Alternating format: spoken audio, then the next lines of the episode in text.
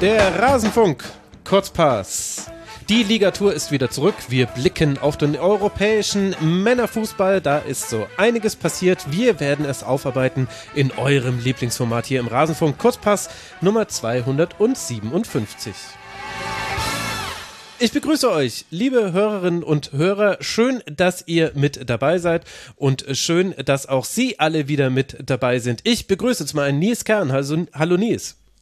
Hola, buenos dias. Schön mal wieder dabei zu sein. Hi, da bist du laut auf einmal. Das war im Vorgespräch aber nicht so. Aber schön, dass du hier bist. Das ist wahrscheinlich die Euphorie. Die hattest du die vorhin. Euphorie, ja, fast Halbfinale. naja. Ja gut, da werden wir gleich drüber sprechen. Dann begrüße ich Yogi Hebel. Hallo Yogi. Hallo, grüß euch in die Runde. Und äh, David Frogier de Pont-le-Vent ist wieder dabei. Hallo, Hallo. David. Hallo und neben mir sitzt Christian Bernhard. Hallo Christian. Hallo, schönen guten Tag. Wir legen gleich los. Ich möchte aber vorher muss ich noch zwei Ankündigungen machen. Zum einen, äh, der Rasenfunk finanziert sich ausschließlich über die Crowd, also über euch Hörende da draußen. Bitte tut das auch. Rasenfunk.de slash supportersclub. Da erfahrt ihr, wie ihr uns unterstützen könnt. Vielleicht gibt es ja auch Leute da draußen, die nur die Ligatur hören. Würde ich natürlich streng verurteilen, aber äh, Andererseits darf jeder leben, wie er leben mag. Aber was ich auch sagen wollte, ist, empfehlt doch die Ligatur gerne weiter. Also inzwischen haben wir jetzt ja eine Regelmäßigkeit gefunden, die wir auch versuchen beizuhalten. Alle zwei Wochen gibt's die Ligatur. Und ich habe das Gefühl, dass noch gar nicht so viele mitbekommen haben, dass es das jetzt im Rasenfunk auch wirklich regelmäßig und verlässlich gibt. Also empfehlt doch mal bitte den Rasenfunk weiter an diejenigen Freunde und Freundinnen von euch, die das interessieren könnte. Und dann habe ich noch eine Nachricht an alle Leute, die aus dem Großraum Ulm kommen. Ich beziehe da Stuttgart mit ein, denn da gibt es bisher noch keine Lesung. Ich werde am 20. April, das ist genau nächste Woche, werde ich in Ulm lesen, im Roxy. Da stand schon dritte Wahl auf der Bühne. Finde ich lustig, dass ich mir eine Bühne mit Ihnen teile. Natürlich aus meinem Buch Aus Liebe zum Spiel. Deshalb wird es den Zweitliga-Kurzpass nächste Woche auch schon am Dienstag geben. Denn am Donnerstag bin ich ja dann, na, wo bin ich da? In Ulm. So ist es richtig. Das reicht mit der Vorrede. Jetzt beginnen wir mit der Sendung. Und wir haben den Vorteil, dass wir einen Champions League Abend hinter uns haben. Und nachdem der Nils schon so super, super selbstbewusst hier angekündigt hat, dass Real nach seinem 2 zu 0 gegen Chelsea da im Auftaktspiel weiter ist, geht an dich die erste Frage. Nils, wie fandst du die bisherigen Partien, die wir so sehen durften im Viertelfinale?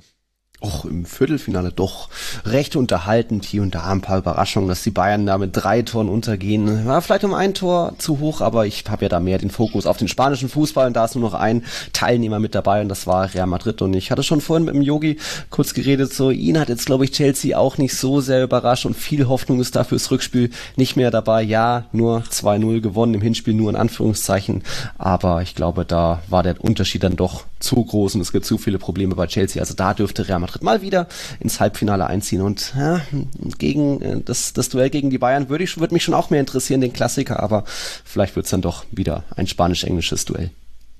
Klassiker, was jetzt inzwischen alles schon der Klassiker ist. Also, Entschuldigung. Der europäische zumindest gab ja kein Das Spiel ist mehr. doch auch nicht der europäische Klassiker. Die haben, naja, okay, egal, egal, egal, egal, egal. Aber ich weiß, dass Yogi ja sowieso über das Debüt von Frank Lampard sprechen wollte. Der ist ja neuer Chelsea-Trainer.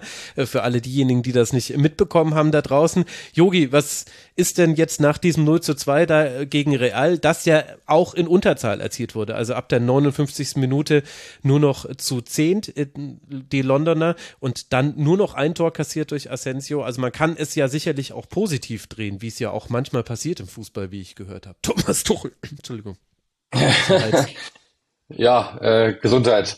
Äh, ja, also ich, ich bin kein großer Freund von dieser Verpflichtung, wenn ich ehrlich bin, weil wir wissen auch so aus, aus einer gut, sehr, sehr guten Quelle, dass ähm, das jetzt keine sportliche Entscheidung war pro Frank Lampard, sondern eher so eine PR-Geschichte. Echt? Die, die Leute vor Ort wissen, dass sie momentan halt einfach Unruhe haben, dass ihnen so ein wenig die Fans davon driften, langsam aber sicher, weil einfach zu viele wilde Entscheidungen getroffen worden sind. Sie wussten auch, dass sie mit den Trainerkandidaten jetzt nicht gleich einig werden würden, sehr viel Konjunktiv. Deswegen hat man dann irgendwann gesagt, na gut, dann müssen wir jetzt jemanden installieren. Äh, Bruno, der ja zwischendrin da war, der wollte es nicht machen und sonst hat man keinen gefunden innerhalb des Vereins. Deswegen dachte man sich irgendwann mal, okay, wir müssen jemanden von extern holen und da äh, muss wohl jemand mit Frank Lampard gekommen sein, aber nicht von der sportlichen Leitung, sondern, äh, sondern jemand anders. Ähm, wer genau ist, ist uns nicht bekannt, ist, ist, nicht, ist nicht so ganz klar. Es gibt ja das Gerücht, dass es James Corden war. Das äh, ist wohl widerlegt. Also ganz so wild soll es dann doch nicht abgelaufen sein. Okay, äh, also das ist quasi das Zustandekommen des Wechsels. Aber jetzt mal auf dieses äh, 0 zu 2 äh, bezogen. Mhm. Kann, kann, man denn irgendwas Spielerisches äh, erkennen? Denn es wäre jetzt ja auch ungerecht Frank Lampard gegenüber, auch wenn er jetzt nicht die großen Erfolge bisher als Trainer hatte. Aber wäre ja auch ein bisschen respektlos jetzt von uns, wenn wir jetzt das Sportliche gar nicht mit einbeziehen. Er kann ja nichts dafür, wie er vielleicht verpflichtet wurde. Ja, genau. Er hat ja auch nicht viel Zeit gehabt, das muss man auch sagen. Also ich muss zugeben, ich habe jetzt nicht mega viel gesehen, weil wir gestern essen waren. Ich habe es bloß immer so äh, im Augenwinkel gesehen. Aber allzu viel ähm, kann er ja auch noch in dieser Zeit noch nicht machen. Also vor diesem Spiel ja auch. Da ist so, liegt so viel im Argen. Die Mannschaft ist ja sehr, sehr wild zusammengestellt. Haben wir auch schon vorher gerade drüber gesprochen mit Nils. Ähm, es ist sehr, sehr wild zusammengestellt. Er hat da nicht wirklich viel Zeit gehabt, da irgendwie reinzukommen. Die Offensive läuft gar nicht. 31 Tore in der Liga ist, ist eine Katastrophe. Ähm, deswegen, ja, er hat er hat's nicht einfach, aber wir wissen halt auch aus seinen vorherigen Stationen, der große Denker ist er jetzt auch nicht gewesen, was das betrifft. Ja, okay, gut. Und aber man hat das mit der Offensive ist, glaube ich, ein wichtiger Punkt, wenn ich es richtig im Kopf habe. Vier Spiele jetzt ohne Tor und wenn man sich das, äh, also da wird ja bei Nils der Puls hochgegangen sein, oder? Wenn der Joao Felix einfach mal zentral durch ist und mit einfach mal zentral durch meine ich einfach mal zentral durch. der war mit zwei zwei Metern Vorsprung war er weg. Dann war der Vorsprung irgendwann auch weg und dann war der Schuss auch nicht so platziert äh, und eine ähnliche Chance gab es kurz danach nochmal. Also man, es gab ja die Momente, aber die Torgefahr ja. und Effizienz im Tor, Verwerten der Torchancen hat gefehlt. Ja, ich sag mal Real Madrid oder Luka Modric in dem Fall mit dem Ballverlust. Wollte es ein bisschen spannend machen, so von wegen, komm, wir lassen euch auch mal eine Chance, ihr dürft vorlegen, dann legen wir los. Äh, in dem Fall dann eben Felix nicht getroffen, wurde auch noch von Militao eingeholt, also der hat ihm noch ein paar Meter wieder da abgenommen. Ähm, ja, die individuelle Qualität ist natürlich bei Chelsea trotzdem hoch, aber man merkt, da ist auch wenig irgendwie Teamchemie da, viele sinkende Köpfe, was man in Bernabeu so gesehen hat ähm, und deswegen dann auch, ja, da wenig Hoffnung fürs Rückspiel. Immerhin Mount hätte in der Schlussphase ja noch 92. Minute noch für das 2-1 sorgen können. Das wurde dann von Rüdiger weggegrätscht. Also ja, das Ergebnis ist das einzige, wo Chelsea noch Hoffnung haben kann, dass es jetzt nur 2-0 oder fast 2-1 ausgegangen wäre. Real Madrid hätte ja auch noch gut das dritte, vierte machen können, aber ähm, ja, jetzt so viele Spiele ohne, ohne eigenen Treffer und irgendwie egal wer da spielt. Immerhin, Lampard hat ja ein bisschen was probiert im irgendwie 5-3-2 ohne echten Neuner. Das hat im Endeffekt nicht geklappt mit Harvards auf der Bank, aber ja, man kann ihm jetzt nicht vorwerfen, dass er nicht zumindest äh, irgendwie eine Idee hat oder was versucht hat. Da war einfach dann auch Real Madrid in diesem Champions League Modus groß, Modric alle ausgeruht am Wochenende mit dieser brutalen Erfahrung und dann auch ein paar schicke Törchen wieder Cavachal auf Vinicius spielt beim 1-0. Das ist dann eben auch schwer zu verteidigen und dann ja. zu Hause im Bernabeu ist auch Real schwer zu schlagen. Ja, du hast es ja schon gesagt, Real im Champions League-Modus. Jetzt äh, müssen wir aber an der Stelle, glaube ich, dann doch nochmal ganz kurz über das Bayern-Manchester City-Spiel äh, sprechen, Yogi. Äh, ein äh, 3 zu 0, das unterschiedlich bewertet wurde von den äh, Protagonisten, äh, bei dem auch definitiv die kleinen Fehler den Unterschied gemacht haben, aber sie waren eben da. Und das Ergebnis ist auch entsprechend deutlich. Wie wäre denn äh, dein Fazit zu diesem, zu dieser Auswärtsniederlage der Bayern? Ja, dass die City-Maschine wieder rollt. Also das ist, glaube ich, das, was wir jetzt gelernt haben. Bayern München natürlich schon gut, aber ich habe das vor dem Spiel schon gesagt, ähm, haben gut mitgehalten eine, Zeit lang. Ich habe das vor dem Spiel schon gesagt, dass äh, ich glaube, dass diese, diese defensiven Aussätze, die die Bayern immer mal wieder hatten, also so ein Gegentor war ja immer dabei, mhm. ähm, selbst wenn sie gewonnen haben, war es dann immer ein 3-1 oder ein 2-1. Das das wird sich rächen, weil Manchester City momentan eben wieder richtig gut, äh, gut drauf ist und die auch, das war mir fast klar, ich habe am Wochenende das Spiel kommentiert fürs, für Sky, es war mir fast klar, dass die ähm, Moment jetzt, jetzt wieder rollen werden, weil Haaland ist wieder zurück, der ist richtig gut drauf, De Bruyne ist, war wieder richtig gut drauf, Bernardo Silva war wieder gut drauf. Du hast es gemerkt, dass die einfach langsam aber sicher wieder kommen und dass die wieder marschieren und dass die jetzt auch wissen, es geht jetzt um alles, weil für die ist es halt genauso. Die können auch alles gewinnen noch ähm, und müssen es auch und müssen halt auch wirklich bei jetzt jetzt bei 100 Prozent sein ab April, weil sonst wird es mit äh, Arsenal einholen nichts mehr und sonst wird es mit Bayern knacken nichts mehr und das haben sie gewusst und ich glaube in dem Modus waren sie und ja, wenn die Bayern sich dann so anstellen und Upamecano natürlich auch keinen guten Tag hatte, dann passiert das. Mhm. Ich wollte gerade sagen, es gilt auch für die Bayern genauso, oder? Dass sie jetzt alles gewinnen müssen. Also Pokal. Jetzt ist ja nur noch eine Sache. Also, ja. ja, ja, das stimmt. Aber ich meine, das ist halt schon das Interessante, dadurch, dass die deutschen Medien logischerweise einen Fokus immer auf dem FC Bayern haben. Da habe ich das Gefühl, ich weiß nicht, Jogi, wie dir es geht, du bist ja quasi so tief drin im Premier League Fußball, aber ich habe das Gefühl, wir sind auch einfach, also wir jetzt quasi so als die Berichtenden über Fußball, wir sind auch sehr gut darin, dann immer nur auf die Deutschen zu gucken und uns äh, dann abzuleiten aus einem, weiß nicht, äh, 1 zu 0 gegen Freiburg am Wochenende, Mensch, die müssten doch jetzt eigentlich gegen City eine Chance haben. Und dabei hat man vielleicht gar nicht so im Blick gehabt, dass City vielleicht gerade das heißeste Fußballteams Europa ist oder zumindest eines der heißesten. Und da muss man nicht nur über Erling Haaland reden, sondern da kannst du über so, also was Silva mit, mit Davis gemacht hat, das war einfach grandios. Und City ist eben einfach eine verdammt gute Mannschaft und dann passiert so ein 0 zu 3 auch. Ja, also ich war schon aber davor 50-50, ehrlich gesagt, weil ja? für jedes, ja, für jedes Plus, das ich City gegeben habe, habe ich auch ein Plus bei Bayern gefunden. Weil du halt immer bei Bayern, muss man schon sagen, Champions League Modus, das ist bei Bayern München halt schon auch so. Du weißt halt, dass die, die haben, wie sie gegen Paris gespielt haben, wenn sie sich zusammenreißen, wenn sie sich zusammenreißen wollen, können die ja defensiv stabil stehen. Und das war halt schon nur die Frage, ob sie das nicht irgendwie hinkriegen. Also ich hätte es den Bayern auch zuge, äh, zugetraut, dass sie so ein 1-0 irgendwie durchwürgen. Okay. Na gut, dann war das vielleicht meine Sicht. Und dann haben wir noch die Italiener, Christian. Mit denen haben wir uns schon häufiger auseinandergesetzt, aber da gab es jetzt zwei Spiele, es sind ja noch drei italienische Mannschaften mit dabei. Einmal ein 2 zu 0 von Inter bei Benfica auswärts und dann das Hinspiel zwischen Milan und Napoli im San Siro. Auch da gab es einen Platzverweis, auch da gab es ja viele kleine Geschichten. Was ist denn aus italienischer Sicht auf diesen Champions League Abend zu sagen? Ja, fangen wir mal mit dem aktuellen an. Gestern Abend Milan-Napoli. Ähm, Napoli extrem gut gestartet. Äh, ich glaube, 40 Sekunden war diese riesen Quarazkelia-Chance, wo sie eigentlich schon das ja. 1-0 machen müssen. Danach auch weiter Druck gemacht, äh, aber halt die Bude nicht gemacht. Und Milan muss man jetzt schon sagen, es ist jetzt schon das vierte Spiel in Serie, dass Pioli gegen Napoli, also im direkten Duell, echt Lösungen findet. Also vor kurzem gab es ja dieses 4-0 in der Liga in Neapel, überraschend.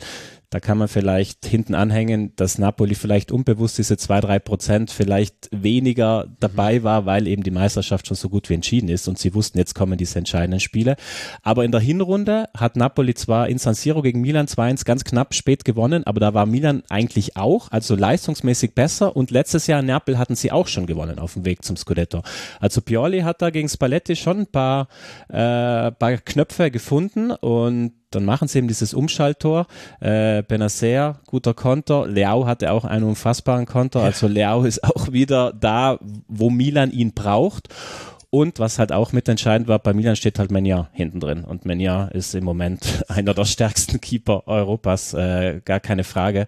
Und das sind dann halt so ein paar Bausteine, wo dann am Ende, äh, vor zwei, drei Wochen hätte, glaube ich, jeder gesagt, ja gut, Napoli in der Form, da gibt's für Milan nicht viel zu holen. So, und jetzt steht Milan aber da und äh, geht mit einer guten Ausgangslage, wobei da ist schon alles noch drin. Also man darf auch nicht vergessen, bei Napolis hätte nicht nur Osiman gefehlt, sondern auch Ras, äh, Simeone verletzt und Raspadori mhm. war auch noch auf der Bank. Er hatte keinen wirklichen Mittelstürmer. Hat schon wieder kein richtiger Neuner. Ja, das, hat, das durchzieht ja dieses Viertelfinale. Genau. Chelsea, Bayern und Napoli. Stimmt, hat mit Elmas als falscher Neun gespielt und trotzdem muss man ja sagen, Napoli hat viel herausgespielt. Also äh, da ist logisch im Rückspiel alles noch drin. Ich bin mir sicher, dass Osiman da spielen wird. Die haben ihn jetzt logisch da rausgelassen, damit er nochmal die Woche mehr hat. Was aber bitter aus Napoli-Sicht ist, du hast es angesprochen, Angisa, gelb-rot, fehlt. Äh, und Kim war gelb vorbelastet, hat sich wegen Meckern gelb geholt. Also Napoli hat sich auch so ein bisschen emotional ja, mitreißen lassen. Und der Kim-Ausfall ist auch extrem äh, schwerwiegend. Also ganz klar der, der Abwehrchef da hinten drin und vor allen Dingen einer auch, der Tempo hat. Und das ist, glaube ich, im Rückspiel gegen Leao, wenn Milan dann ja auch wieder ein bisschen umschalten kann, jetzt auch mhm. nach dem 1-0. Also der Kim-Ausfall ist, glaube ich, würde ich sagen, mindestens äh, gleich schwerwiegend wie der von Angesa. Welche Rolle spielt es, wenn ich es richtig im Kopf habe, dann kann Napoli jetzt, könnte Meister werden jetzt am Wochenende. Spielt es für dich dann auch eine Rolle mit Blick aufs Rückspiel? Uh, boah, jetzt schon. Das habe ich also. Dann habe ich es falsch. Ich glaube, also ich glaube, es ist noch zu früh. Ähm, aber es ist demnächst dann auf jeden Fall möglich. Schauen wir es nochmal zur Sicherheit. Also ich sage mal so, das glaube ich nicht, dass das jetzt so oder so den großen, den großen Ding hätte, was sie könnten auf 16 vor sind sie. 19 und dann wären es noch acht, drei Acht Spiele. Nee, geht nicht. Nee, geht nicht. Habe ich Nee, mir einfach falsch gemerkt. Entschuldigt bitte eine, na, die Hörerinnen und Hörer wissen schon, hatte ich neulich schon im Kurzpass, vielleicht so eine Kurzpasskrankheit. Hoffentlich, hoffentlich geht es nicht auf die anderen. Nee, wie Formate gesagt, über. also ich glaube, das ist jetzt nicht, ich finde auch, weil Napoli war ja auch nach den letzten zwei Ligaspielen, ja, hat man so die Frage gestellt, oh, ist Napoli, haben sie so ein bisschen was vom Flow verloren und ich finde gestern gerade die Anfangsphase, hey, die waren da wie, also wie gar nichts. Also das war schon, deswegen äh, würde ich das jetzt alles gar nicht groß damit reinnehmen. Das werden noch 90 Minuten in Maradona, vielleicht auch ein bisschen was längeres. Also das wird schon noch eine große Aufgabe für Milan, weil Napoli schon auch ohne Osimhen da gestern gezeigt hat, dass die schon noch äh, schon noch gut in der Spur sind. So, und dann haben wir noch Inter bei Benfica, dem Team von Roger Schmidt. Da gab es ein 2 zu 0. Nicolo Barella macht äh, das 1 zu 0 in der 51. Und dann Romelu Lukaku per Strafstoß. Da klingelt irgendwas in der 82. Ja, was wurde Simone Inzaghi in den letzten Wochen an die Wand gestellt, äh, kritisiert äh, und dann äh, reißt Inter da wirklich so ein reifes, so ein erfahrenes Spiel ab. Benfica ja eine der krassesten Offensiven in dieser Saison äh, in ganz Europa. Ähm, und aber was Inter, also wie sie es auch angegangen sind, fand ich wirklich extrem reif. Also haben es teilweise auch mit Ballbesitz ein bisschen probiert, nicht nur sozusagen tiefstehend, haben immer wieder auch, sind situativ dann rausgestochen, haben Benfica unter Druck gesetzt ähm, und äh, machen dann halt auch in der zweiten Hälfte, also das Tor Bastoni, überragender Ball, der sich da vorne mit eingeschalten hat, äh, auf den zweiten Pfosten. Es gab danach noch gleich nochmal eine Kopie Bastoni Richtung Dumfries. Da können sie eigentlich auch schon das 2-0 machen. Äh, also da haben sie sie auch gut gelesen, haben gut die letzte Kette attackiert, eben mit mehreren Spielern. Auch Barella ist eben immer aus dem Mittelfeld vorne mit rein. Also ich fand, das war schon, also nach den Geschichten, die Inter ja zuletzt eben hatte, dass sie so lang Silos waren in der Liga und in der Liga, wie gesagt, sind sie jetzt wirklich auch auf fünf zurückgerutscht. Aber äh, eben, was sie in der Champions League in dieser Saison zeigen, äh, aus einer Gruppe mit Barca und Real raus, äh, Barca und Bayern rauskommen, ist schon mal, finde ich, eine, eine knifflige Aufgabe. Und jetzt dann auch wirklich eine sehr gute Ausgangsposition haben fürs Rückspiel Richtung Halbfinale. Äh, also muss echt sagen, das war, das war eine klasse Vorstellung von Inter. Und ein Wort noch äh, zu Lukaku. Da gab es ein bisschen Aufregung beim Spiel gegen Juve unter der Woche.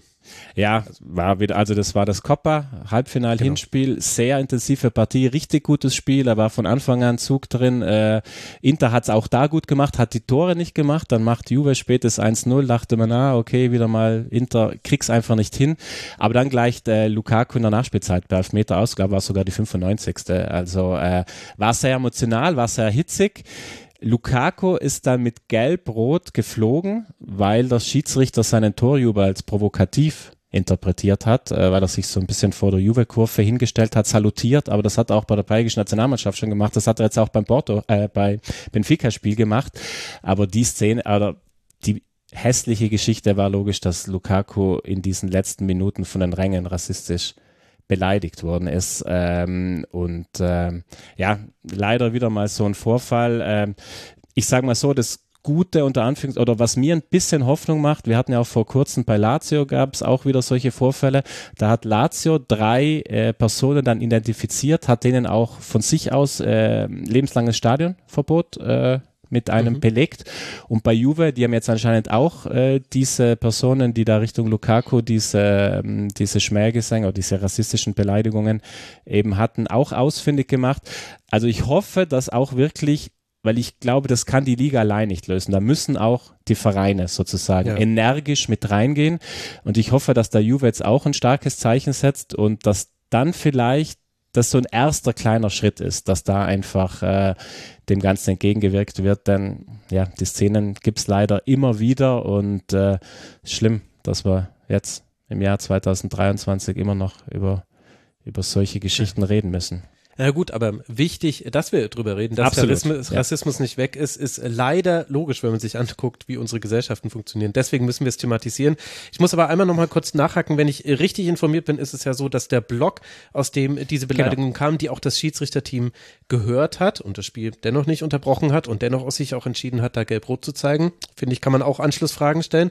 Aber der soll frei bleiben. Juve möchte dagegen aber vorgehen, genauso wie die Sperre für Lukaku auch äh, bestätigt wurde. Also die wurde die zweite gelbe Karte jetzt nicht aufgehoben. Ist das dann nicht wieder gleich, also wenn wir sagen, ja, auf der einen Seite ein gutes Zeichen, dass quasi die Menschen, die identifiziert wurden, dann äh, mit Stadionverbot belegt werden, wird es dann nicht wieder aufgehoben, wenn man dann sagt, wir wollen aber jetzt gegen diese Blocksperre vorgehen?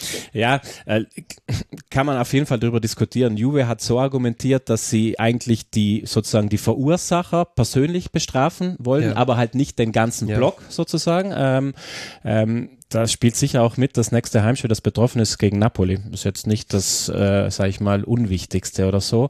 Und dementsprechend, ja klar, kann man da definitiv drüber diskutieren, dass Juba nicht vielleicht auch sagt, hey, komm, wir nehmen die Strafe jetzt an, quasi. Ähm, wie gesagt, nochmal, die Juve-Argumentation ist die, dass sie nicht sozusagen den ganzen Block in diese Haftung mit reinnehmen wollen.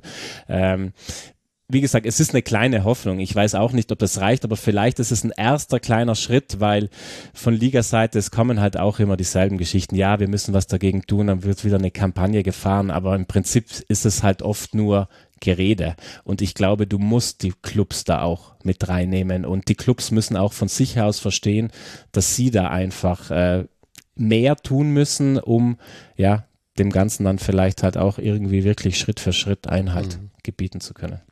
Ja, und die Konsequenz ist ja oft das Problem. Ich meine, wir hatten das mit den rassistischen Beleidigungen auch jetzt gegen Dayo Upamecano, wo sich dann Bayern gleich positioniert und das ist alles, will ich nicht kleinreden, ist wichtig, dass das getan wird. Trotzdem kann man aber, wenn man sich die Aufarbeitung des Rassismusskandals am Nachwuchsleistungszentrum anguckt, dann auch die Frage stellen, seid ihr immer auch im Handeln so konsequent, wie ihr in den Symbolen seid, ohne dass ich da jetzt das abschließend beurteilen mag, das kann man nicht mit 30 Sekunden Einschub. Aber es ist wichtig, auch auf diese Ambivalenzen hinzuweisen, dass eben auch Taten folgen. Jetzt gab's einen, der musste ganz lange schweigen, weil nämlich kein französisches Team mehr dabei ist in der Champions League. Sorry, David, da habe ich vorhin nicht so äh, richtig drüber nachgedacht. Deswegen, wir haben ja noch andere Teams. Wir haben uns jetzt auch ein bisschen äh, verquatscht. Du möchtest unter anderem mit uns über junge Hüpfer sprechen, die in Monaco herumhüpfen. Geht schon wieder um Alex Nübel oder was? ich mache noch kurz, äh, wunderschöne Brücke, aber ich mache noch kurz einen anderen Schlenker, weil äh, wenn wir schon von Europa sprechen, also tatsächlich der Stolz von Frankreich, das einzige Team, was in Europa Europa übrig geblieben ist, ist Nizza. Die spielen heute Abend in der Conference League ja, stimmt, gegen richtig. Basel. Äh, ansonsten ist da nichts übrig geblieben. Äh, das erste europäische Viertelfinale für Nizza seit 63 Jahren. Ach, 1960 haben sie zuletzt gegen Real Madrid im, äh, in der Coupe des Clubs Champions ähm, der Klassiker, wie wir es nennen. Genau. gestanden. Nizza hat aber tatsächlich aktuell äh, ein paar andere Problemchen, die sind nämlich auch, da, da mache ich auch noch mal einen ganz kurzen Schlenker und eine Tür zu oder eine Tür auf und gleich wieder zu. Ähm, seit gestern haben wir einen kleinen Skandal äh, durch die französischen Sportblätter, weil äh, Christophe Galtier, der aktuelle Trainer von PSG, äh, da sollen E-Mails geleakt worden sein während seiner Zeit in Nizza.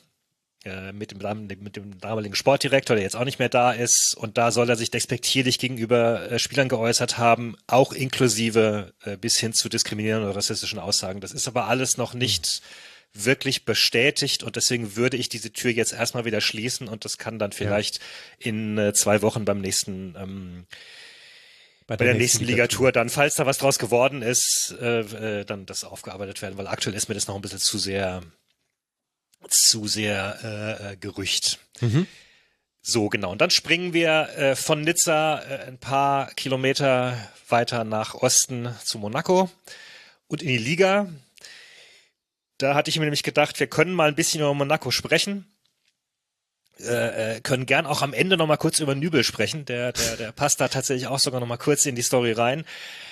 Ich äh, gebe euch noch mal kurz das große Bild. Also die die Story ist ja, dass äh, Monaco nach der Meisterschaft äh, 17 in ein ziemlich großes Loch gefallen ist. Die waren ja sogar dann fast im Abstieg entgangen und man hatte so ein bisschen das Gefühl, dass diese ganzen Mbappé-Millionen und äh, Le Mans-Millionen und Fabinho-Millionen gar nicht so richtig genutzt wurden. Und Monaco ist ja traditionell durchaus ein Club, der auf Jugendausbildung Wert legt. Mhm. So, das war immer auch so ein bisschen der Fokus und das war jetzt auch wieder der Fokus, auf den man sich dann besonnen hat. Man hat mit äh, Paul Mitchell einen Sportdirektor geholt, der ja auch da zuletzt für den Red Bull Kosmos gearbeitet hat, aber auch äh, anscheinend in Southampton und Tottenham ganz erfolgreich gewesen ist. Und dann jetzt mit Philippe Clement äh, einen Trainer, der auch in Brügge stark auf Jugend gesetzt hat. Und, und, und Mitchell hat sehr, sehr viel Geld bekommen, um da Training, Akademie zu modernisieren, die Abteilung besser zu verzahnen. Und man konnte jetzt am vorvergangenen Wochenende äh, konnte man quasi symbolisch sehen, was da jetzt bei rausgekommen ist. Das war witzigerweise auch das Spiel, was ich noch sogar angekündigt hatte als, Aha, als gut. Ja. Ligatour, Hörer wissen mehr. Äh, das war das Spiel gegen Straßburg. Da gab es bei dem 4 zu 2 Sieg von Monaco gab es zwei Tore von zwei 18-Jährigen. Äh, zur Pause hat äh, Clement äh, Eden Diop äh, reingenommen. Das ist der, der Bruder von Sofiane Diop, der jetzt äh, zu Nizza gewechselt ist. Der ist, äh, der ist 18, der hatte schon ein paar Minuten gegen Leverkusen, äh, gegen Tor gespielt, aber das war jetzt sein erstes äh, Profitour gegen, gegen Straßburg. Das zweite hat er direkt mit vorbereitet, hat sich da richtig, ähm, ja, spannend, beeindruckend eingebracht, schlaue Läufe, hat da die Abwehr von Straßburg durcheinander gewirbelt, scheint einen guten Blick dafür zu haben, wie er im richtigen Moment äh, so stehen kann, dass er aus dem Sichtfeld des Gegenspielers abtauchen kann. Athletisch, hat auch nach, nach hinten mitgearbeitet, weil, weil Monaco da in der, äh, gegen Spielende dann nochmal einmal weniger war. Also es war ein starker Auftritt und äh, daneben war eben das große, große, super Jungtalent, was jetzt sich schon in die Stammelf gespielt hat seit einiger Zeit, äh, Eliasse Benzegir. Mhm. Ich weiß nicht, ob vielleicht, keine Ahnung, wie viele äh, Ligatur-Hörer das äh, Spiel von Monaco gegen Leverkusen geschaut haben in der Europa League. Da hat äh, Benzigia auch schon äh, stark mitgearbeitet. Der ist eben auch 18. Äh, der ist durch alle möglichen U-Mannschaften gegangen, wo die Spieler dann zwei Jahre älter waren als er. So, ne? Also war irgendwie, weiß ich nicht, U13 Meister, obwohl die anderen 15 waren und äh, ist dann aber tatsächlich, und da schließt sich der Kreis zum Anfang, ist dann tatsächlich zu Monaco gewechselt, weil er da das Gefühl hatte, dass er ähm, schneller als junger Spieler auch Einsatzzeiten bekommt. Sein Bruder mhm. ist nämlich zu, äh, zu Marseille gewechselt, der ist, der, der kommt da aktuell noch nicht zum Zug. Äh, aber Elias Benzegir ist jetzt, ist jetzt der Rising Shooting Star des, äh, des Angriffs und das wird das nächste heiße Ding. Und das, das Kuriose ein bisschen an der Sache ist, das sind noch nicht mal die einzigen Jugendspieler, die da aktuell Hoffnung machen. Du hast in der Akademie auch noch so jemanden wie, äh, wie Magassa, das ist ein recht mhm. pressingresistenter Sechser. Du hast einen, einen Koulibaly, äh, du hast äh, einen starken Torwart und so weiter. Das sind jetzt wohlgemerkt alles Informationen, also so viel Fußball ich schaue, ich schaue jetzt nicht Monaco Jugend, das muss ich, muss ich zugeben. Das die, macht nur äh, Rufen Schröder, denkt ihr. Die habe ich aus dem sehr schönen äh, äh, Road to Nowhere Podcast, der so ein bisschen ähnliches Konzept hat wie die, wie die Ligatur. Die schauen auch in verschiedene Sachen rein. Und da war jemand zu Gast, der da über die, ähm, äh, über die, die, die, die Jugendakademie gesprochen hat und da dann nochmal alle möglichen Namen aufgezählt hat von, von maybe the next hot shit, der irgendwann kommt oder vielleicht auch nicht.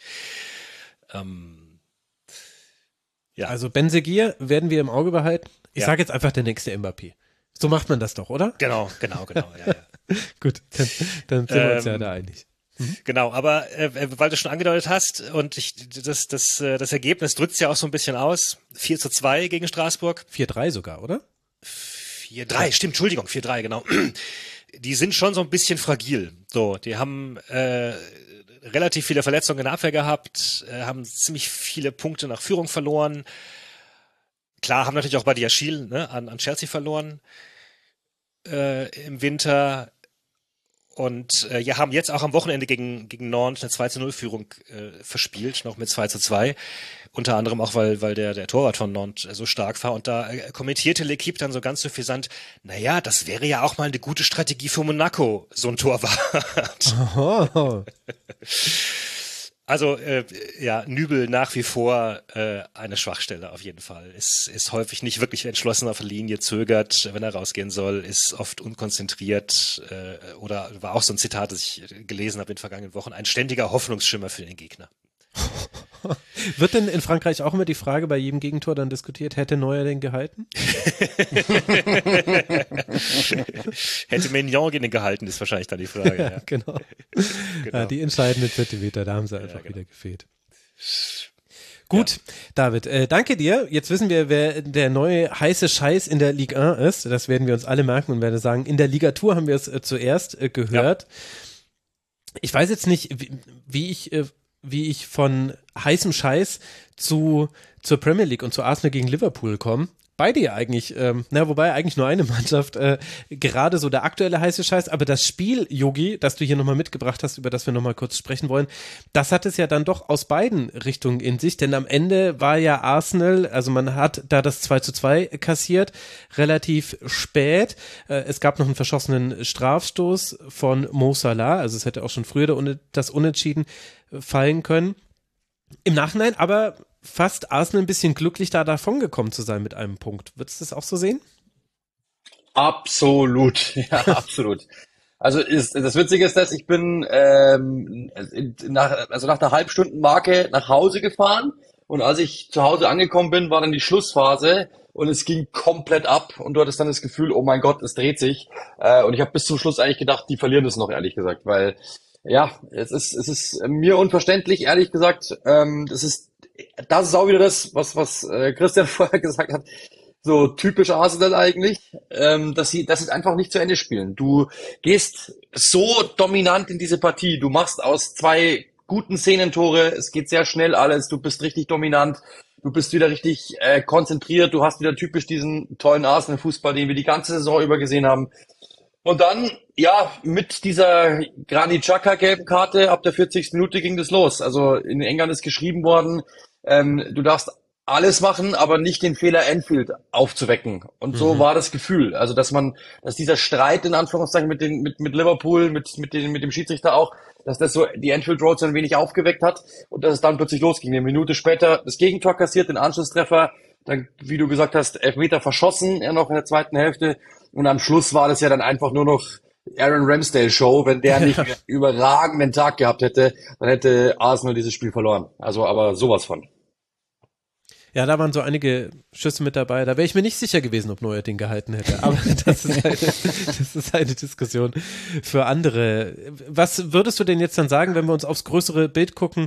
Sagt das mhm. über Arsenal aus? Also man ist aktuell sechs Punkte vor, aber City hat noch ein Spiel weniger. Das heißt, wir können eigentlich, müssen bei der Form von City davon ausgehen, dass es drei Punkte Unterschied sind und die beiden treffen sich noch und zwar in Manchester, wo wir jetzt ja gesehen haben, dass auch andere Teams Probleme hatten. Wie ist deine Prognose? Also ich habe vor dem Spiel zu den zu meinem äh, Leiter der Sendung gesagt, ich hoffe, die gewinnen. Ähm, ich hoffe, dass Arsenal gewinnt, weil dann bleibt die Meisterschaft spannend. Dann hat er mich so angeschaut, hä? Aber dann sind die doch weg. Gesagt, ja, nein, ich glaube, dass die noch mal irgendwann wackeln werden. Und zwar nicht nur in dem City-Spiel. Deswegen glaube ich, wäre es gut für die Spannung, wenn sie das Spiel gewonnen hätten. Ähm, das Problem ist, ich habe das mal rausgeschrieben, weil ich City am Wochenende wieder hab. Sie haben 16 der letzten 18 Spiele im April gewonnen. Das heißt, die sind dann da, wenn es wirklich wichtig wird. Und das ist halt die Frage, ob Arsenal das hat. Die hatten schon eine schwächere Phase und das dürfen sie sich jetzt nicht nochmal erlauben, weil City wird mit Sicherheit jetzt durchmarschieren. City hat das leicht leichtere ähm, Restprogramm. Die spielen im Schnitt gegen den 10,5. Arsenal äh, und City gegen den 12.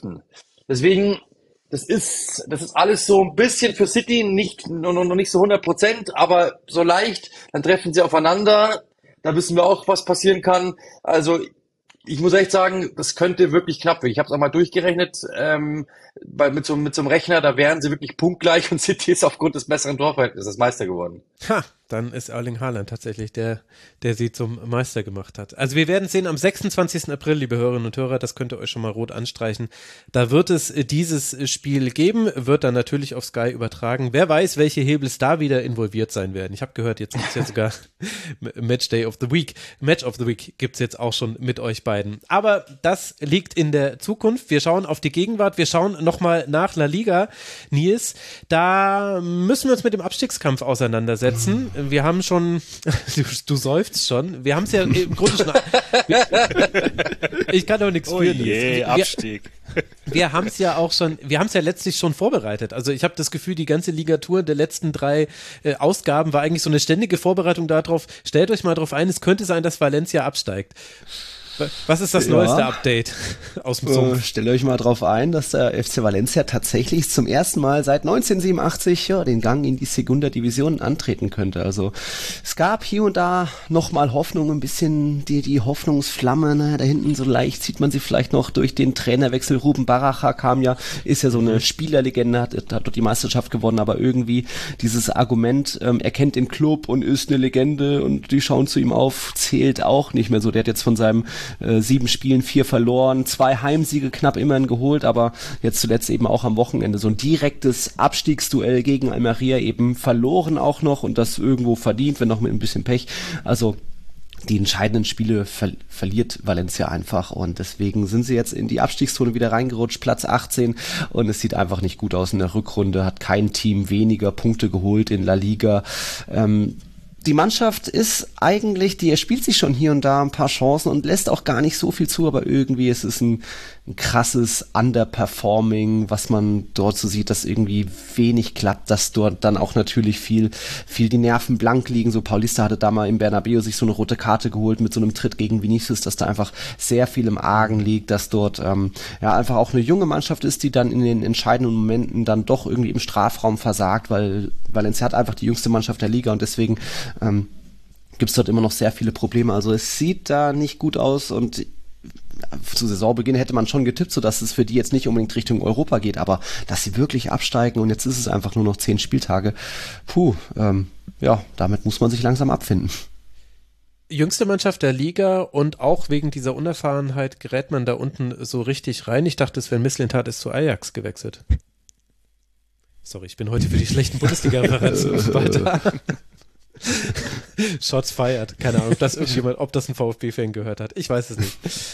Äh, Gibt es darüber hinaus noch was zu sagen zu diesem Abstiegskampf in La Liga? Ich meine, auf dem Papier, es sind zwei Punkte aufs rettende Ufer. Du hast natürlich diese Almeria-Niederlage angesprochen. Das ist halt bitter, denn die sind damit jetzt drei Punkte weg. Da sehen wir, wie wichtig eben dieses Spiel war. Mhm. Aber es sind noch zehn Spiele, es sind nur zwei Punkte. Wenn ich mir die Konkurrenz angucke, Valladolid hängt da unten drin, Espanyol, gut, die sind schon weg, die können wir mhm. absprechen, aber Retafe, Cadiz, es könnte ja schon noch was passieren. Ja, klar, klar. Es ist eng und Valencia hat jetzt auch viele, noch ein paar direkte Duelle gegen andere Abstiegskandidaten, so Elche als übernächstes, auch Valladolid, Cadiz, äh, Villarreal. Das sind an sich alles irgendwo machbare Aufgaben, aber ähm, ja, Valladolid für viele zeigt die Formkurve nach unten, auch wenn jetzt ab und zu mal jeder holt mal so einen Sieg und irgendwie Sevilla hängt auch noch mit drin. Auch gegen die gibt's jetzt bald das Duell zwischen Sevilla und Valencia.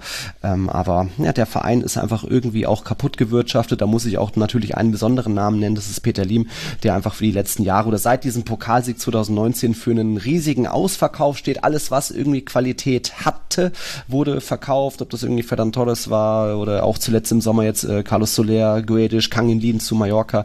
Ähm, deswegen hat man dort einfach auch wenig Erfahrung auf dem Platz und dann wird eher vielleicht nach Namen eingekauft. Also, dass so ein Justin Kluivert kam, Ilaik Schmoriba, Ex-Barca-Talent, Edinson Cavani auch noch nicht so eingeschlagen. Auch auf der Trainerbank gab es da schon hier und da ein paar berühmte große Namen. Ob das der Neville-Bruder hier war oder oder auch Gattuso jetzt zu Beginn der Saison, die einfach nicht so funktioniert waren. Dann hatte Lim keinen Bock, der Investor eben äh, im Winter nachzurüsten und auch deswegen sind andere Vereine, die im Winter nachgerüstet haben, wie Cadiz da ein bisschen wieder so ein Stück rausgeklettert, auch Almeria, auch wenn das eng ist, aber ja, das sieht einfach nicht gut aus. Aber klar, äh, wie du schon gesagt hast, sind nur zwei Punkte aufs rettende Ufer. Es kommen noch entscheidende Duelle gegen andere Abstiegskandidaten. Valencia hat es in der eigenen Hand. Der große, das, das, was noch Hoffnung macht, ist das Mestalla, wo man eben schon zwei Heimsiege unter Baracha mhm. geholt hat aber ja, ob das so, ähm, ob man sich daran wirklich festhangeln kann, um, um, um da dann den Klassenerhalt zu sichern, sei mal dahingestellt. Nichtsdestotrotz, sie haben es noch in der eigenen Hand. Nur einfach wenig Hoffnung. Das ist wirklich eine sehr schöne äh, Zusammenfassung. Dann wollen wir uns mit Themen beschäftigen, die mehr Hoffnung machen. Und völlig logischerweise wollen wir damit sprechen über den Tabellenachten oder den Tabellenneunten der Serie A. mit wem von beiden willst du starten, Christian? Ja, fangen wir mal mit Bologna an. Also dem ähm, Achten. Genau. Ähm, ja, es klingt jetzt erstmal nicht so spektakulär, Platz 8, aber sie sind an den europäischen Plätzen dran, sie schnuppern dran und ähm, muss man vielleicht mal als Klammer setzen, für Bologna eine extrem emotionale Saison, denn sie sind mit Sinisa Mihailovic als Trainer noch in die Saison gestartet ähm, und Mihailovic ist ja dann äh, Ende letzten Jahres verstorben, also ja, wie gesagt, klar, die ganze Mannschaft da auch extrem emotional eingebunden in diese Geschichte. Mhm. Und ersetzt wurde Mihailovic aber im September schon von Thiago Motta. Mhm. Ähm, ich glaube, der sagt dem einen oder anderen noch was. Äh, große Spielerkarriere, Barca, Inter, PSG. Ähm, und Thiago Motta, da kommen wir jetzt gleich noch in Ruhe drauf zu sprechen, ähm, der bringt viel mit für eine große Trainerkarriere. Mhm. Hat eben Bologna am sechsten Spieltag übernommen, also schon relativ früh. Und seitdem haben in der Liga nur Napoli und Juve mehr Punkte als Bologna geholt. Also oh, die sind. Die Thiago Motta-Tabelle. Ja, genau, die Thiago Motta-Tabelle. Wenn man sich die hinhängt, dann kann man aus Bolognas Sicht da, würde ich mal sagen, einen Haken dahinter machen. Also mhm. ist wirklich eine extrem starke Entwicklung, die die da genommen haben. Zuletzt auch jetzt am Wochenende haben sie Atalanta geschlagen, auswärts. Atalanta ist ja auch noch mitten im Rennen um die Champions League Plätze, also da musst du dann auch erstmal gewinnen. Sie haben Inter vor kurzem geschlagen, haben gegen Lazio gepunktet. Also Bologna ist wirklich, ja, seit Monaten jetzt eigentlich schon in einem Modus, wo du sagst, okay, das äh, kann sich ansehen lassen. Und das hat eben sehr viel mit der Personalie Thiago Motta zu tun. Ähm, als Spieler erinnert sich wahrscheinlich noch ein paar ganz wichtiger Mann im Mittelfeld, einer, der jetzt nicht äh, für die großen Highlight-Szenen vielleicht immer da war, aber extrem wichtig für die Balance einer Mannschaft. Teil des Triple-Inters von 2010 unter Mourinho, ganz wichtiger Faktor auch in der italienischen Nationalmannschaft. Also einer, glaube ich, den man damals schon hatte ansehen können, das könnte ein Trainer werden. Mhm. Und genau das zeigt er jetzt. Ähm, ist 2019, also jetzt vor ein paar Jahren, ähm, hat er dann seine Profitrainerkarriere gestartet, Genoa, äh, wo er auch schon Spieler war, hat ihm die Chance gegeben. Davor hat er nur die Paris äh, PSG U19 trainiert. Also äh, der damalige Genoa-Präsident Preziosi hat gesagt, das ist ein Riesentalent, ich will, dass der jetzt bei uns anfängt. Ähm, das war eine relativ äh, schwierige Konstellation da, die war nicht so erfolgreich, aber Preziosi hat damals schon gesagt, hört mir gut zu, das wird einer der besten Trainer Europas in den nächsten hm. Jahren. Also der hat schon was in ihm gesehen und jetzt ist es so, er ist dann weiter zu Spezia, die hat er in der Liga gehalten letzte Saison, da war nicht mehr drin, da ging es einfach um den Klassenhalt und jetzt sind bei Bologna siehst du viele von Ideen, er spielt einen sehr variablen Fußball, viele Positionswechsel. Ähm, da kann man oft im Spiel gar nicht, spielt er Viererkette, spielt er Dreierkette, das kannst du oft gar nicht so richtig rauslesen, weil die so viel in Bewegung sind. Äh, echt geben dem Gegner wenig Anhaltspunkte. Ähm, ist echt sehr gut anzusehen und du siehst jetzt, er hat jetzt ein Spielermaterial bei Bologna, das einfach qualitativ hochwertiger als bei Spezia ist. Und was er jetzt mit denen eben schon macht, äh, ja, das ist sehr, sehr ansehnlich. Aber äh, wenn du sagst, es ist so fluide, dass äh, es gar nicht so zu greifen ist äh, für den Gegner, was sind denn dann so die, was ist die Philosophie? Also ist es, äh, will man den Ball haben, will man eher auf, will man Chaos stiften, wie will man Kontrolle?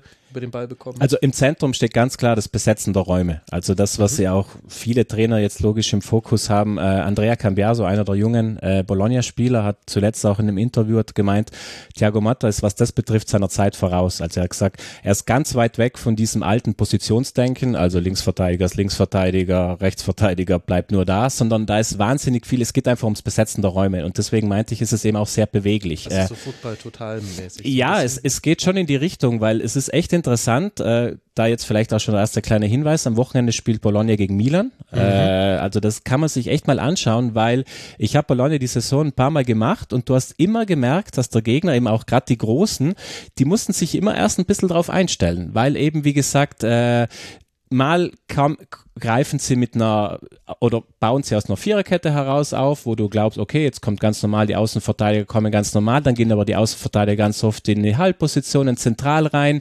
Viele Positionsrochaden eben, äh, das sind offensive Außenspieler, die dann oft dem, äh, dem Außenverteidiger den Rücken frei halten, damit der eben äh, vorne mit reingehen kann. Also sie sind echt schwer zu greifen und äh, da sieht man eben so die Idee von, von Thiago Motta, die er schon am Anfang seiner Trainerkarriere hatte, wo sie vielleicht noch nicht so ganz gegriffen hat, weil auch das Material nicht da war. Aber wenn du dem eben, glaube ich, Spielermaterial in die Hand gibst, ähm, die die diese Ideen aufsaugen, dann äh, kommt da viel dabei rum. Und man darf eben auch nicht vergessen, er ist einer, als Spielerin war er bei Genoa, war er lang unter Gasperini Spieler, also ist auch mhm. einer, der aus dieser, ja, haben wir auch schon mal ja, drüber genau. gesprochen, der so ein bisschen aus dieser Gasperini-Schule rauskommt, hat auch jetzt vor dem direkten Duell am Wochenende gemeint, habe wahnsinnig viel von ihm gelernt. Aber man darf halt auch nicht vergessen, er hat als Spieler unter Trainern wie Guardiola, Ancelotti und Mourinho gespielt. Also der hat wirklich auch viel von den ganz Großen quasi mitgenommen und deswegen ist er wirklich ein extrem extrem spannender Mix. Gasparini hat jetzt am Wochenende gesagt, es gibt wenige, die so viel wissen, wie der Fußball läuft wie Thiago Motta. Also auch er traut ihm eine richtig große Trainerkarriere zu. Ist äh, wirklich eine spannende Personale und wenn man die Gerüchte ein bisschen verfolgt, bei PSG fiel sein Name jetzt schon mal, auch logisch mhm, durch seine äh, ähm, Vergangenheit da. Bei mhm. Inter fiel der Name auch jetzt, weil ja, ja die Frage ist, was da im Sommer passiert mit Simone Inzaghi. Also er hat sich jetzt auch schon in dieser Phase wirklich für, für Höheres beworben und ich glaube auch, dass wir den nicht mehr sehr, sehr lange äh, auf der Trainerbank von Bologna sehen werden. Wahnsinn. Wir brauchen einen Begriff für die Trainer, die von Gasperini geprägt wurden. Die Gasperininos. Ja. So die, die, die, die, Kinder des Gasperini. Das stimmt. Ein letzter Satz noch dazu, weil es vielleicht auch ein bisschen Bezug eben Richtung Deutschland ist. Stefan Posch spielt in Bologna, ex-Hoffenheim. Ja, stimmt. Und der ist wirklich so ein bisschen ein Sinnbild für diese äh, ja wenig Anhaltspunkte gebende. Der ist ja eigentlich Innenverteidiger, hat spielt aber jetzt viel als Rechtsverteidiger, spielt aber auch in der Dreierkette. Ja, das kennt er alles von Alfons Schröder. Ja, und Achtung, jetzt festhalten, der hat in der Saison schon fünfmal geknipst. Oh. Ist, ist in der Liga drittbester Torschütze von Bologna. Also ist wirklich so einer dieser Spieler, der unter äh, Thiago Motta ja wirklich einen extreme, eine extreme gute Entwicklung genommen hat und ja, ich sag mal, fünf Tore als Außenverteidiger, Schrägstrich Innenverteidiger, können sich sehen lassen, würde ich mal sagen. Und eben, wie gesagt, eben auch einer von denen, der, wenn du dir die Heatmaps von Bologna-Spieler anschaust, äh, die ist sehr, sehr breit aufgestellt auf dem Feld. Also da, wie gesagt, da geht's äh, drunter und drüber, aber in einem positiven Sinn. Also das Chaos sozusagen, wenn wir es mal so nennen wollen, hat System und es funktioniert sehr gut. Ach Mensch, Thiago Motta Bologna. Das muss man sich wirklich angucken. Ihr habt schon mitbekommen, das war schon das erste Match to watch, dann am Wochenende. Lasst nochmal in die Ligue 1 springen. Äh, David, du möchtest mit uns über zwei eher unerwartete Pokalfinalisten sprechen. Was ist schon wieder los bei PSG? Nee. also, PSG, ist schon, äh, PSG ist schon lange raus aus dem Pokal. Genau.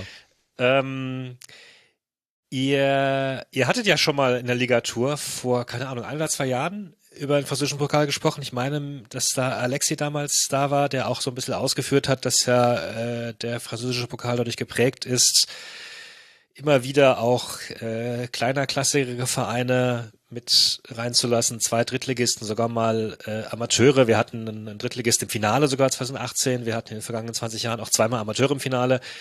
Und äh, auch jetzt hatten wir zumindest einen Zweitligisten im, im Halbfinale und haben jetzt im Finale zwei Vereine stehen, die äh, zumindest nicht in den ersten zehn der Liga auftauchen. Mhm.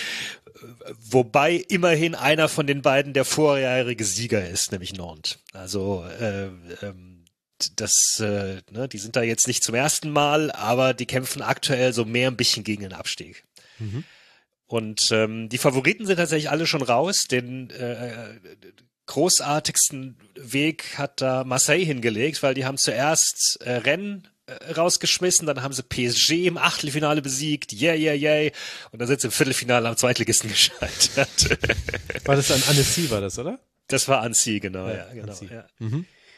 Äh, und äh, Lyon hatte, hatte Lille äh, rausgeschlagen, die sind jetzt im Halbfinale. Ähm, dann an, äh, an Nantes gescheitert. Äh, Monaco hat sich auch blamiert, ist in der ersten Runde direkt auch gegen äh, Zweitligisten raus. Also die, die großen Favoriten sind jetzt alle, alle besiegt. Lyon, was ist sozusagen der letzte, der letzte noch große Verein, wobei da äh, auch nochmal deutlich geworden ist, ein bisschen, dass die doch recht, ja, dass sie ein bisschen, bisschen morsch sind und eine ganze Menge an, an Problemen haben.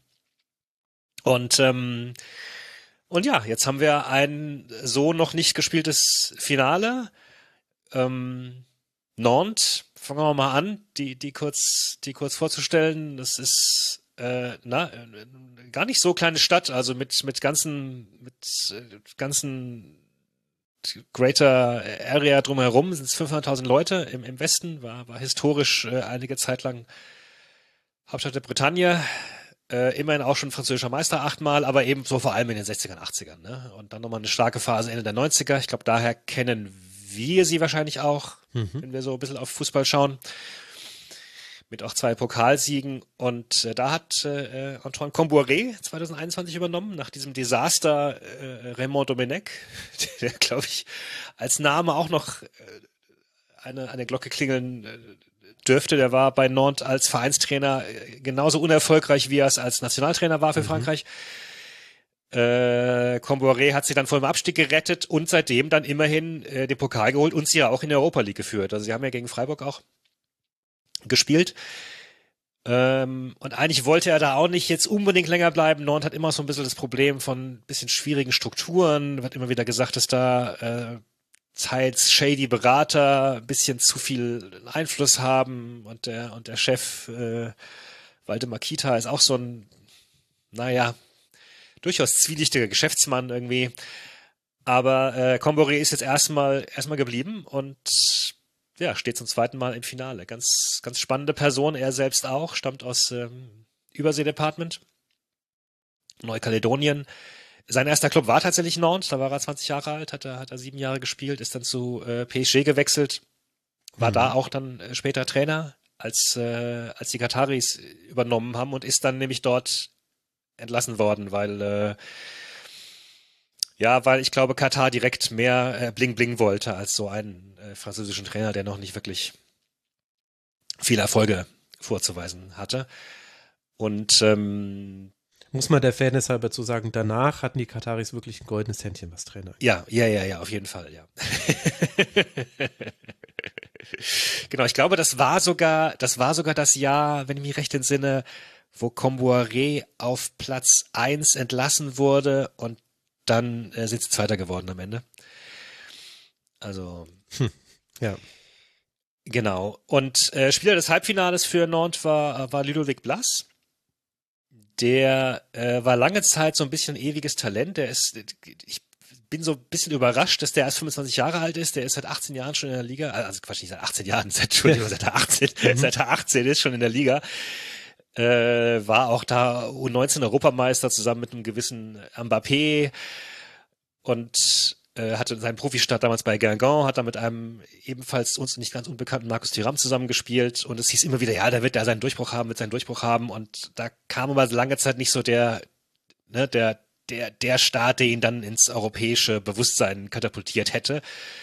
Hm, hatte in Nantes vielleicht auch ein bisschen das Problem, dass er äh, da wiederum das äh, zusammenspielen sollte mit einem äh, Kolo Myani und dann ja nicht so klar sollte, wo schiebt man das jetzt hin, nach links, nach Mitte, nach rechts. Und er sollte eigentlich schon weg sein äh, nach Lille im vergangenen Jahr, dann hat aber Comboiré sein Veto eingelegt und hat ihn, hat ihn da behalten. Vermutlich aber mit dem äh, Versprechen, dass er jetzt tatsächlich im Sommer wechseln darf und hat sich tatsächlich in diesem Jahr nochmal richtig stark entwickelt. Äh, ja, war ist eindeutig bester Spieler von Nantes gerade. Ich bin sehr gespannt, wo der hingeht. Ob da vielleicht irgendein europäischer Verein sogar zuschnappen würde. Aha. Und was ist ja. zu Toulouse zu sagen? Die ja in der Tabelle, also Nantes liegt auf Platz 14, Toulouse auf Platz 12. Genau. Toulouse sind erst 2022 wieder aufgestiegen. Die haben sich es auch gar nicht unbedingt gleich gemacht gegen äh, Annecy. Und äh, naja, Toulouse war als Stadt, als Stadt wohlgemerkt, zuletzt äh, 57 im Finale. Also wir, wir haben heute die Aufnahme der, der 50er, 60er Jahre äh, Referenz. Aber wirklich. Ist jetzt auch keine Fußballstadt, so wirklich. Äh, eigentlich ist eine Rugby-Stadt. Also der Rugbyverein dort ist äh, Rekordmeister. Äh, ich glaube, jetzt zu dem, zu dem Halbfinale sind unter 1000 Fans da mitgereist nach Annecy. Die, die, ja, die mussten auch ans andere Ende des Landes von, von Westen nach Osten reisen, in die Alpen. Schon ein weiter Weg. Äh, ja, und es gab einen Verein in Toulouse, mhm. äh, einen Fußballverein, der war in den 50er Jahren äh, Pokalsieger und so. Der hat sich aber 67 aufgelöst. Hat dann seinen Kader und seinen Ligaplatz an Red Star Paris verkauft. Und äh, der aktuelle Verein ist erst in den 80er gegründet. Also der, der beruft sich manchmal ein bisschen gerne auf die Tradition, aber letztlich ist es ein, ein vergleichsweise neuer Verein. Der war dann seit den 2000ern fast durchgängig in der ersten Liga, hat auch ein paar Mal in Europa mitgemischt, aber das ist jetzt schon so der, ja, das ist schon so der große Erfolg, der da Toulouse bevorstehen könnte. Ähm, Barthez hat da äh, begonnen, Fabian Barthez, später mhm. hat auch äh, Gignac da gespielt, als er zum Nationaltrainer wurde. Und äh, bis 2020 hat auch Comboiré da trainiert. Ach ja. Interessanterweise. Genau. Also es wird auf jeden Fall irgendein, irgendeine schöne Story wird's geben. Entweder wird Nantes einen Doppelsieg einfahren oder Toulouse wird er seinen ersten großen Titel gewinnen. Na, und wann ist das Finale? Äh, in drei Wochen, also es ist noch eine Ligatour davor, am 29. April. Okay, dann werden wir danach da nochmal drauf gucken müssen, auf jeden Fall, welche der schönen Geschichten es geworden ist. Wir haben noch äh, zwei Themen, die wir noch absprechen wollen. Jetzt überlege ich gerade. Nee, von der schönen Geschichte. Ich baue jetzt einfach keine direkte Brücke. Ich sag einfach Nies, du hast noch ein Thema mitgebracht. Äh, Eins, äh, das es vielleicht auch schon ins Bewusstsein von manchem Hörer und mancher Hörerin geschafft hat. Denn da ist was passiert in La Liga, was nicht mit Sportlichem zu tun hat da ist was passiert in der Liga, wo es bestimmt auch schon einige Artikel zu lesen gab, auch im deutschsprachigen Raum. Am Samstag das Spiel von Real Madrid gegen den FC Villarreal. Das Spiel hat Real Madrid verloren mit 2 zu 3, aber das Große ist eher nach dem Spiel deutlich nach Abpfiff passiert, also auch außerhalb des Stadions im Parkhaus auf dem Weg zum Bus. Da hat dann eben Federico Valverde noch dem Spieler vom FC Villarreal Alex Baena eine verpasst, ins Gesicht geschlagen, hat da so am linken Wangenknochen auch so einen leichten Blutfleck und ähm, das ist erstmal die große Geschichte. Warum? Was ist da passiert? Da soll es wohl zu einer, also ist noch nicht bestätigt oder äh, kann nicht nachgewiesen werden, weil es kam wohl zu einer Aussage auf dem Platz und das schon Wochen vorher, Mitte Januar. Da hat Federico Valverde mit seiner Freundin Mina Bonino eine sehr harte Phase durchgemacht. Ihnen wurde von einem Arzt bestätigt, dass sie eine Fehlgeburt kriegen werden, dass die, die Mina Bonino ist schwanger, aber es hieß, äh, das Kind wird es nicht schaffen. Und das kam da im Januar raus und Real Madrid war dann Mitte Januar, ähm, hat dann bei Villarreal gespielt, im Pokal dort 3-2 gewonnen und dort soll dann angeblich dieser Alex Baena zu Fede Valverde gesagt haben, heul doch, dass dein Sohn nicht geboren wird. Also eine abgrundtief hässliche Aussage, die man, die man tätigen kann, die nichts mehr mit Beleidigungen im Fußball zu tun hat, äh, was auch nicht schön ist im Fußball beleidigen, aber das ist eben so eine krasse Aussage und es kam damals eben nicht zu einer zu einer Reaktion von Valverde. Äh, es ist sogar noch gut ausgegangen die Aktion, denn ein paar Tage später hat Mina Bonino dann im Februar verraten über die so sozialen Netzwerke, dass es dem Kind doch irgendwie gut geht oder ich zitiere sie mal kurz ihre Nachricht. Wir haben uns einen Monat lang auf das Schlimmste vorbereitet und nachdem ich einen ganzen Monat lang geweint und getrauert habe, während ich meinen zweiten Sohn im Bauch hatte, erreichte uns gestern die am wenigsten erwartete Nachricht, dem Baby geht es gut. Das ist schon mal die wichtige Nachricht, äh, dem Baby geht's gut und es wird kommen. Aber da war es dann eben so dass jetzt bei dem erneuten Aufeinandertreffen zwischen Real Madrid und Villarreal Alex Baena wohl erneut irgendwas Richtung Valverde gesagt haben soll und dann Valverde ihm klar gemacht hat, du, wir treffen uns noch nach dem Spiel und ähm, ja, da kam es dann eben im Parkhaus vor vielen Zeugen. Das war mehr oder weniger auch abgesprochen, abgemacht, eben weil er wusste, dass ihn da was erwarten könnte. Äh, Valverde hat ein paar Mitspieler mitgenommen, äh, die Polizei war dort oder zumindest ein paar Securities, die das eh alles irgendwie absperren, die, die diese Busabfahrt. Ja, und dann gab es eben so einen Schlag von Valverde in Bainas Gesicht. Das ist klar nachzuweisen, wurde auf, auf der Kamera festgehalten, nur eben, dass es zu dieser angeblichen Tataussage von Baena gegen Valverde kam. Das ist halt das Schwierige. Das ist auch, ähm, das sind wir jetzt auch bei einem, einer schwierigen ähm, Sache, dass es Baenas äh, oder ba Alex Baena hat mittlerweile auch eine kleine Mitteilung rausgebracht und er stützt sich dabei auch auf die Tatsache, dass es keine Beweise gibt, dass er diese Aussage getätigt hat. Also er sagt nicht, das stimmt nicht, dass ich das gesagt habe, das ist eine Lüge, das ist erfunden. Er sagt nur, es gibt keine Beweise, dass ich das gesagt haben soll und das ist dann eben auch eine sehr schwierige Argumentation, wie sich eben, ja, was weiß ich, äh, jeder weiß, dass die WM in Katar gekauft wurde, aber es gibt halt keine Beweise. Und so ähnlich ist, scheint das jetzt auch da zu fallen. Und da ist dann die Frage, wie weit kann man seine Ehre retten, die Ehre der Familie, wie, äh, wie gerechtfertigt ist das natürlich nicht, einen Schlag, äh, dann den Gegenspieler zu schlagen. Ähm, Gewalt ist keine Lösung, aber ja, der eine oder andere kann vielleicht doch verstehen, dass da Valverde außerhalb des Spielfelds, um nicht gleich eine rote Karte zu kriegen und seinen Verein zu benachteiligen, da einen Weg gesucht hat, um irgendwie so diese Ehre der Familie, das kann ich als deutsche Kartoffel auch nur schwer nachvollziehen, da wiederherzustellen. Das mal so als äh, großer Aufreger in Spanien. Hm. Ja, ich muss sagen, Männer sind mir einfach zu emotional. Männerfußball ist nichts für mich. also wird das, wird das auch thematisiert? Ich meine, im Detail muss man da jetzt nicht drüber diskutieren, wie man sich da verhalten hätte, aber dass dem Ganzen ein und da, das Trash Talk und so weiter dazugehört, aber mhm. wie, also welch schlechtes Licht es eigentlich auf beide wirft und, mhm. und letztlich auch auf, auf die Konfliktlösungsmöglichkeiten und auch das Konfliktschüren, das man da macht. Wird, wird sowas auch diskutiert oder geht's halt eher darum, wer hat jetzt was gesagt und so weiter? Ja, es ist ähm, in Spanien einfach generell der große Aufreger, dass es da zu so einer Tätlichkeit kam nach dem Spiel gar nicht groß das ethisch hinterfragen, so diese Frage der Ehre, ist das noch irgendwie vertretbar? Im Endeffekt, Valverde wird jetzt äh, seine Strafe bekommen über ein Gericht, weil Baena hat das zur Anzeige gebracht und ob das dann eine Geldstrafe wird oder dann irgendwie noch ein besonderes Komitee ihn auch noch generell in, in Spanien für Spiele sperren kann, ist da nochmal offen, aber ich denke mal, er hat das schon mit, mit einkalkuliert, weil er hat eben für sich entschieden, ich werde das nicht auf dem Platz tun, äh, diesen Schlag verpassen oder diese, diese Ehre wiederherstellen, sondern eben nach dem Spiel, äh, um meinem Verein nicht zu schaden ich glaube, das war schon alles so kalkuliert, aber die Aufregung ist halt generell äh, mal wieder in La Liga, dass, dass Dinge passieren, die, die man nicht nachweisen kann, wo dann eben Spieler sich rausreden. Es gab auch schon diverse Rassismus-Skandale, Kala gegen Diakabi, wo es auch zu angeblich einer rassistischen Aussage gekommen sein soll, aber konnte man Kala nicht nachweisen, also darf der immer noch weiter Fußball spielen. Und vielleicht ist er ja auch unschuldig, kann ja sein, weil man es eben nicht nachweisen kann, aber es gibt einfach so viele Fälle mittlerweile, dass es einfach da sehr nerviges Thema, dass sowas immer wieder passiert. Und natürlich sollen die Spieler auch nicht mit Mikrofon spielen und natürlich soll auch ein Federico Valverde seinen Gegenspieler danach nicht schlagen. Aber ja, es darf halt, also wir reden über physische Gewalt, aber es kam halt davor auch schon zu psychischer Gewalt. Wenn die wochenlang äh, denken, dass ihr Kind sterben wird, ist das, darf man darüber keine Witze machen. Also ja. in keiner Welt darf man das. Und ja, kann man nicht schönreden, aber irgendwie eine Reaktion, weiß nicht, ob da, ob man das verstehen kann. Das muss jeder wahrscheinlich für sich selbst ähm, überlegen. Und weil es eben so ein großer Aufreger war, war es sicherlich auch gut, das hier nochmal ein bisschen ausführlicher zu besprechen, als es auch in, in Medien gelandet ist. Ich habe unter anderem eine Schlagzeile gelesen, schwerer Prügelvorwurf. Und so wie du es jetzt gesagt hast, also klang es dann zumindest dann doch ein bisschen anders, ohne das jetzt bewerten zu wollen.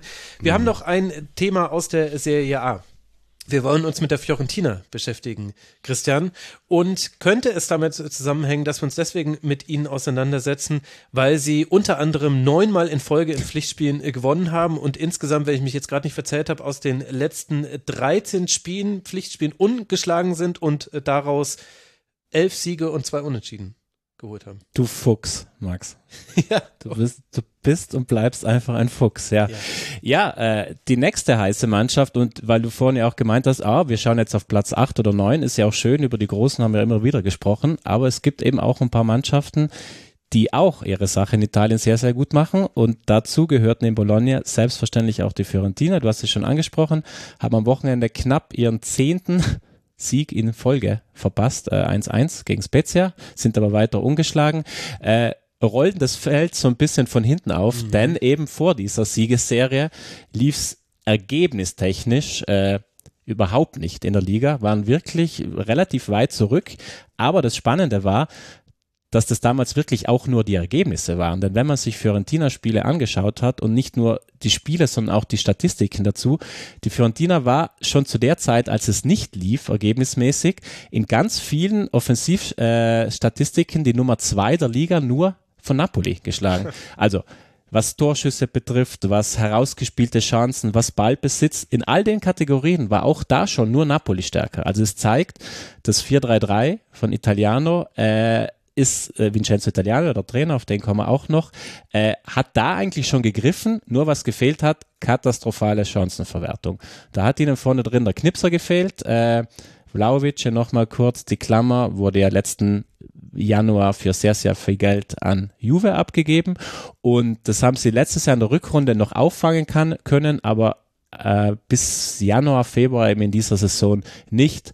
Da haben Jovic, der immer wieder verletzt war, äh, nicht so geliefert. Äh, kommen wir auch gleich drauf. In, in den Pokalwettbewerben schon, in der Liga nicht. Cabral, äh, den sie aus der Schweiz geholt haben, Brasilianer, hat auch nicht geknipst. Aber gerade eben dieser Cabral hat jetzt angefangen zu knipsen und seitdem läuft's bei der Fiorentina, weil sie eben, wie gesagt, vom Ansatz her schon davor sehr, sehr gut unterwegs war. Sehr mutiges, sehr intensives 4-3-3. Ähm, muss man den Kapitän Cristiano Biraghi nennen, Linksverteidiger. Aber wenn du dir Fiorentina-Spiele anschaust, das sind die Außenverteidiger, gerade im Ballbesitz haben die relativ wenig mit Außenverteidigerposition zu tun, sondern ganz oft an der Grundlinie gehen, ganz mhm. vorne mit rein. Im, die Fiorentina bringt viele, viele Spieler an den gegnerischen 16er. Äh, dementsprechend spielt sie sich eben vieles raus, gutes Pressing, das war immer auch schon äh, ein, ja, eine Stärke von Vincenzo Italiano. Also wirklich eine sehr, sehr gut anzusehende Mannschaft. Vor kurzem, sie haben jetzt Milan und Inter in dieser Serie äh, geschlagen. Mhm. Vor kurzem, das war dieses 1-0 in San Siro gegen Inter. Das war wirklich, vielleicht erinnern sich noch ein paar dran, da lässt Lukaku eine Chance liegen, die, das glaubst du eigentlich nicht, dass irgendwie aus einem Meter leeres Tor und der setzt noch daneben. Mhm. Aber das war so ein bisschen sinnbildlich, weil Fiorentina-Spieler wirklich ja, da geht's hin und her, da ist viel, viel Alarm drin. Die Fiorentina macht viel fürs Spiel, ähm, ist mutig, also ist wirklich sehr ansehnlich. Und jetzt kommen wir eben zum Punkt, es geht ja nicht nur um diese Siegesserie in der Liga, sondern sie haben auch noch die Chance auf zwei Titel. Sie sind in der Conference League, äh, heute Abend dann gegen Lech Posen, das Hinspiel. Mhm. Äh, super im Rennen, haben da, glaube ich, die letzten Spiele alle gewonnen auch. Also haben auch ganz klar das Ziel, wir wollen da Richtung Finale. Und sie sind in der Coppa Italia, haben sie das Halbfinal-Hinspiel gegen Überraschungsmannschaft Cremonese auswärts 2 zu 0 gewonnen, haben, haben also wirklich sehr, sehr gute Karten da ins Finale einzuziehen. Da wird es dann gegen Inter oder Juve gehen, also das wird ein richtiges heißes Match auch werden. Also die Fiorentina ist eine Pokalmannschaft in dieser Saison, aber eben was die Leistung betrifft, auch in der Liga, jetzt belohnen sie sich für das, was sie eigentlich schon über die ganze Saison zeigen. Und interessante Transferstrategie. Also du hast es ja schon angesprochen. Also wir kennen Luka Jovic, äh, mhm. der ist jetzt äh, gefallen. Äh, Arthur Cabral, der kam vom FC Basel damals und äh, Gonzales vom VfB genau. ist ja auch dorthin gewechselt. Absolut. Das ist zum Beispiel, Gonzales war auch so ein Faktor, der war in der Saison immer wieder verletzt, hat ja auch die WM verpasst. Der mhm. wäre eigentlich Teil des argentinischen Kaders auch gewesen, war jetzt ja auch wieder einberufen bei der Argentinier. Äh, der hat ihnen lang gefehlt, also der kommt jetzt auch wieder ins Rollen. Sofian Amrabat sagt wahrscheinlich ein einigen jetzt seit der WM was, äh, der so extrem wichtige Anker Marokkos vor der vor der Abwehr quasi. Also da ist Qualität da und da ist aber auch ein Ansatz äh, von Vincenzo Italiano eben, von diesem Trainer, der diese Qualitäten auch äh, versucht, sehr dominant ins Spiel zu bringen. Also äh, wie gesagt, 4-3-3, mutig, die Außenverteidiger marschieren. Auch ganz spannend finde ich er ein Riesenverfechter davon, seine zwei Außenstürmer.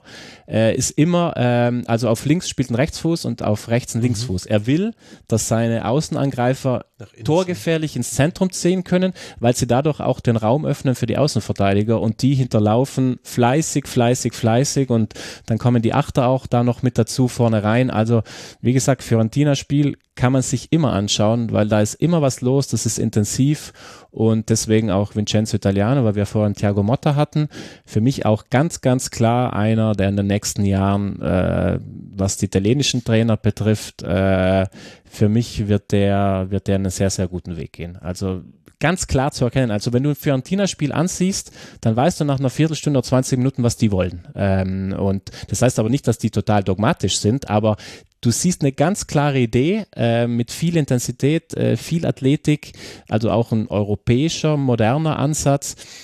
Bin mir sicher, dass Italiano seinen Weg gehen wird. Ich bin verwirrt, Christian. Ich bin ehrlich äh, verwirrt ich dachte, es wird immer 1 zu 0 gespielt. In, in Italien, Serie. ja, ja, klar. Alles super defensiv und so ja, weiter. Catenaccio. Catenaccio ist ja auch nur ein Defensivsystem. Ja, definitiv. Kann man ausschließlich defensiv ja. verstehen, den Catenaccio. Der hatte nichts mit Angreifen zu tun. Ach, ist das schön. Ich mag die Ligatur. Diesen anderen Blick auf die Ligen. Aber wir sind jetzt am Ende dieser Ligatur angelangt. Es gibt nur noch die Matches to watch natürlich, die ich abfragen muss. Jemand, der jetzt ganz lange nur passiver Zuhörer war, deswegen darf er jetzt als erster sich melden. Yogi Hebel, was müssen wir in der Premier League unbedingt auf dem Schirm haben, sowohl übertragungstechnisch als auch vom sportlichen her? Ich würde sagen, Aston Villa gegen Newcastle wäre ein Spiel, das sehr interessant ist, weil Aston Villa jetzt so momentan unter Una Emery wieder richtig modern Fußball spielt und sich auf die Gegner einstellt und wie kaum ein zweites Team, die sind richtig am Kommen. Newcastle wissen wir auch, die sind sehr, sehr unangenehm zu spielen, sehr, sehr starke Defensive, die beste der Liga. Da bin ich echt gespannt, ob Aston Villa das so weitermachen kann. Die sind jetzt Sechster, so richtig hochmarschiert. Das mhm. ist so das, das Spiel so, würde ich sagen, das so unterm Radar laufen wird, das jetzt nicht jeder auf dem Schirm hat, aber ist 13.30 ist diese frühe Anstoßzeit, die der Engländer nicht so mag, die auf den asiatischen Markt abgestimmt ist. Ähm, aber ich glaube, das kann man sich schön anschauen, so Mittag rum, schönes Fußballspiel, werde ich mir auf jeden Fall anschauen. Äh, ich habe am Abend Manchester City, vielleicht ja auch fürs Rückspiel nochmal interessant, mhm. ähm, wie die sich gegen Leicester schlagen. Jetzt ja auch dann mit neuem Trainer, weil Dean Smith ja da übernommen hat von äh, Brandon Rogers. Und dann natürlich ähm, 15 Uhr am Sonntag Match of the Week mit den beiden Hebels. Das kann ich genau. nur empfehlen. Ähm, auch um zu sehen, wie gut wir harmonieren. das werden wir sehen. West Ham gegen Arsenal sollte man vielleicht noch dazu Genau. sagen, ist die Partie. Also darum geht's ja dann. Am Rande wird es auch darum gehen. Bei diesem Genau, Match. absolut. Wir werden uns bemühen, da auch ein bisschen drüber zu sprechen. Nicht nur über unsere Kindheit. Ja, sehr gut. Danke dir, Yogi. Nils, was müssen wir in La Liga auf dem Schirm haben? Ja, wenn ich eben schon den FC Valencia angesprochen habe, dann haben die auch jetzt wieder ein Abstiegsduell eben gegen den FC Sevilla im Mestalla. Das ist das, was ihnen Hoffnung macht. Ähm, spannend auch äh, baskisches Derby, der Athletic Club gegen Real Sociedad, also in Bilbao, da steckt auch mal einiges an Geschichte und irgendwie Nachwuchsarbeit dabei, zwei ähnliche Vereine besonders. Und ich kann auch empfehlen, äh, Real Madrid spielt in Cadiz, ja, für Real Madrid geht's nicht immer um viel, aber wenn man so in La Liga eine Auswärtsfahrt macht, dann am besten nach Cadiz, da freue ich mich schon drauf und das ist eben Samstag 21 Uhr, aber vielleicht am spannendsten Sonntagabend Valencia gegen Sevilla, da geht's gegen den Abstieg. Valencia gegen Sevilla. Was werden wir uns in der Ligue 1 zu Gemüte führen müssen, David? Müssen, lieber, ach so, müssen im Sinne von äh, äh, must have, nicht? Ja, natürlich, genau. Na, nein, das war jetzt nicht so, weil wir uns quälen. Meine Güte. So- Sorry, nee, so habe ich das nicht gemeint. Also äh, jetzt Bezug nehmen wir auf das, was ich vorgestellt habe. Am Freitagabend kann man sich Toulouse äh, gegen Lyon anschauen. Ähm, falls man bei Toulouse mal reinschauen will, da kann man vielleicht auch mal achten auf äh, Fares Shaibi, äh, ganz spannender Spielmacher äh, bei Toulouse, extrem variabel, der jetzt auch für die algerische National Nationalelf berufen wurde. Ähm, Samstag wäre die logische Antwort, naja, da spielt halt der Erste gegen den Zweiten, PSG gegen Lens. Äh, könnte ein Kracherspiel werden. Andererseits, wenn nicht, ja mein Gott, dann Wenn Lens gewinnt, sagen wir doch, wie es ist. Also wenn Lens ja, gewinnt, genau. dann sind Wenn drei gewinnt, Punkte wenn dran. Los gewinnt, wären sie auf drei Punkte ran. Da wäre es tatsächlich nochmal spannend, genau. Äh, äh, Rennen gegen Reims äh, ist ebenfalls am Samstag.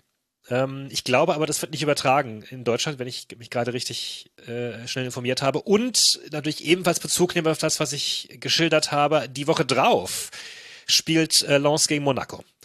Und das wird tatsächlich für äh, äh, Monaco dann wiederum sehr, sehr wichtig, weil wenn die da wirklich nochmal oben rankommen wollen auf ihre Champions League Plätze, auf denen sie sich ja eigentlich so ein bisschen sehen und wo sie zuletzt ja sehr, sehr unglücklich ausgeschieden sind äh, in den letzten Jahren aus diversen Qualis, CL-Qualis, dann wird das ein ganz, ganz wichtiges Spiel für Monaco, um da oben irgendwie nochmal einzugreifen.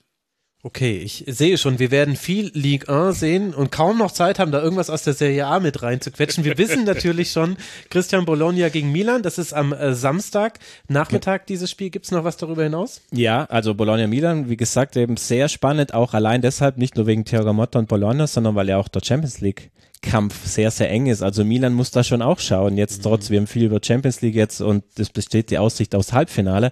Aber gerade beide Mailänder Clubs müssen in der Liga auch schauen, dass sie quasi die, die Champions League Quali über die Liga schaffen. Ist sehr, sehr eng. Dementsprechend auch aus Milans Sicht sehr wichtig. Und wir haben am Montag dann Fiorentina gegen Atalanta zum Abschluss. Ähm, und wie gesagt, Atalanta auch immer noch in Reichweite, was Platz 4 betrifft, weil es eben so eng ist. Und die Fiorentina, die da auch versucht, eben jetzt nochmal da ranzurobben. Wie gesagt, zwei haben wir, glaube ich, vorhin mal angedeutet. Zwei der intensivsten Mannschaften auch in Italien, also bei Fiorentina gegen Atalanta ist sicher einiges los. Und noch ein kleiner Blick auf die Woche drauf, da ist dann Juve gegen Napoli. Das sollte man sich schon mal ankreiden. Da ist ja auch äh, Napoli dann sozusagen die Champions League Nummer, jetzt sage ich mal erstmal durch das Viertelfinale. Äh, vielleicht erinnern sich noch ein paar, es gab im Januar dieses 5-1 von Napoli, das eigentlich so das Highlight-Spiel in der Liga auf dem Weg zu ihrem Scudetto war, quasi, wenn man auch die Rivalität zwischen Juve und Napoli kennt. Also da, da wird sicher einiges an Feuer drin sein. Das ist dann am Wochenende drauf. ich Sonntag. sag's wie es ist. Ich mache mir mit dieser Ligatur komplett die Schlusskonferenzen zur äh, Bundesliga kaputt. Aber ich kann ja nichts dafür. Ich kann doch nichts dafür, Leute, wenn es überall sonst so spannend ist. Ich danke euch vier sehr für eure Zeit und dass ihr hier wart. Herzlichen Dank an Nils Kahn. Sehr gerne und Placer. Äh, danke, lieber Yogi Hebel. Ja, ich danke für die Einladung. Schön, dass du wieder hier warst, David Frogier de Pont-le-Bois. Dankeschön, hat Spaß gemacht. Wie flüssig mir das einfach inzwischen von den Lippen geht. Ich liebe es. Und danke, lieber Christian, dass du hier warst. Ja, vielen Dank, sage ich auch. Und euch, lieben Hörerinnen und Hörern, danke ich für eure Aufmerksamkeit. Das war Rasenfunk Kurzpass Nummer 257. Bitte unterstützt den Rasenfunk finanziell. Rasenfunk.de slash supportersclub und indem ihr uns weiterempfehlt an Freundinnen und Freunde, denen dieses Format und auch unsere anderen Formate gefallen könnte. Es gibt ja auch noch Tribünengespräche und die Schlusskonferenzen und so weiter und so fort. Es soll ein Medienimperium werden, der Rasenfunk. In diesem Sinne, bleibt gesund. Bis bald hier wieder im Imperium. Macht's gut. Ciao. Ciao.